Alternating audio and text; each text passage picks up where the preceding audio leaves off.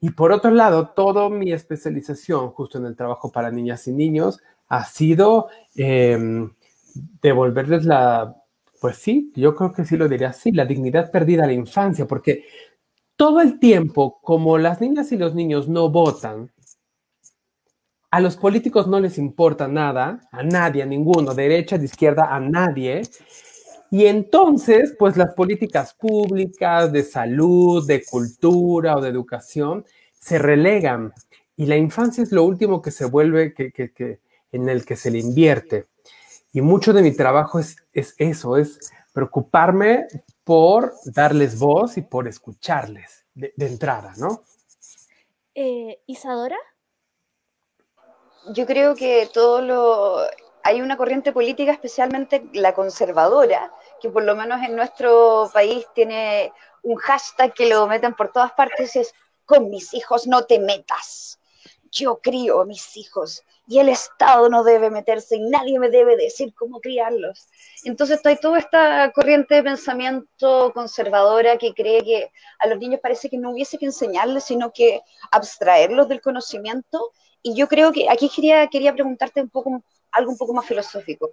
Yo siento que mucha del mundo conservador cree que hablar de masculinidades distintas es una suerte de pendiente resbaladiza que si uno empieza a hablar de que los hombres efectivamente tienen sentimientos que han sido reprimidos, que no pueden comunicar, que, que no se ve bien que los niños lloren o que efectivamente, no sé, cosas tan burdas como querer jugar con muñecas, que no debería ser mayor, pero siento que el conservadurismo cree que al momento de abrir un poco, o usar, usemos la palabra que tanto les carga, de construirse un poco, poco menos que va a significar que ahora todos los niños son homosexuales.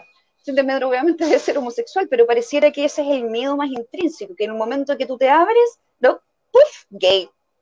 ¿Tú sientes eso? Trans. O trans. O trans. No, porque la ONU no quiere transexualizar a todos nuestros niños y les va a inyectar hormonas a través de la vacuna del COVID y en algún momento van a terminar siendo todos trans. Por alguna yo He escuchado, yo he escuchado ese fake news. O sea, no, eh, lo que se está inventando Isadora, o sea, no se lo inventó ella. Yo vi en internet. Andrés. es que ya hay ahí como tres grandes temas, ¿no? Pero el primero es eso, es eh, cuando dicen no te metas con mis hijos, están coartando a sus hijas e hijos de los sujetos de derecho que son, de tener el acceso al conocimiento, ¿no? Y los derechos de los padres no van por encima de los hijos.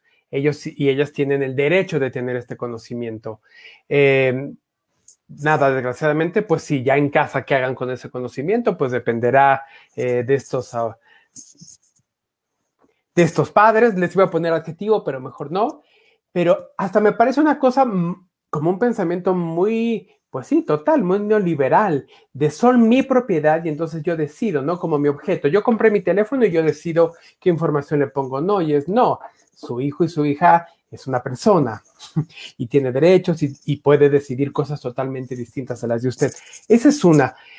Luego, la otra es esta idea de la heterosexualidad obligatoria, ¿no? Y de la heterosexualidad pensada reproductiva y totalmente dicotómica, donde la mujer sumisa, hombre, hombre eh, machín, y para reproducirnos, ¿no? Y entonces si rompemos ese esquema, no nos vamos a reproducir más. Y si todos nos volvemos gays y trans, ¿qué va a pasar? ¿Cómo nos vamos a reproducir? Yo no hice nada, se acabaría el calentamiento global y la Tierra le iría mejor, ¿no? De entrada.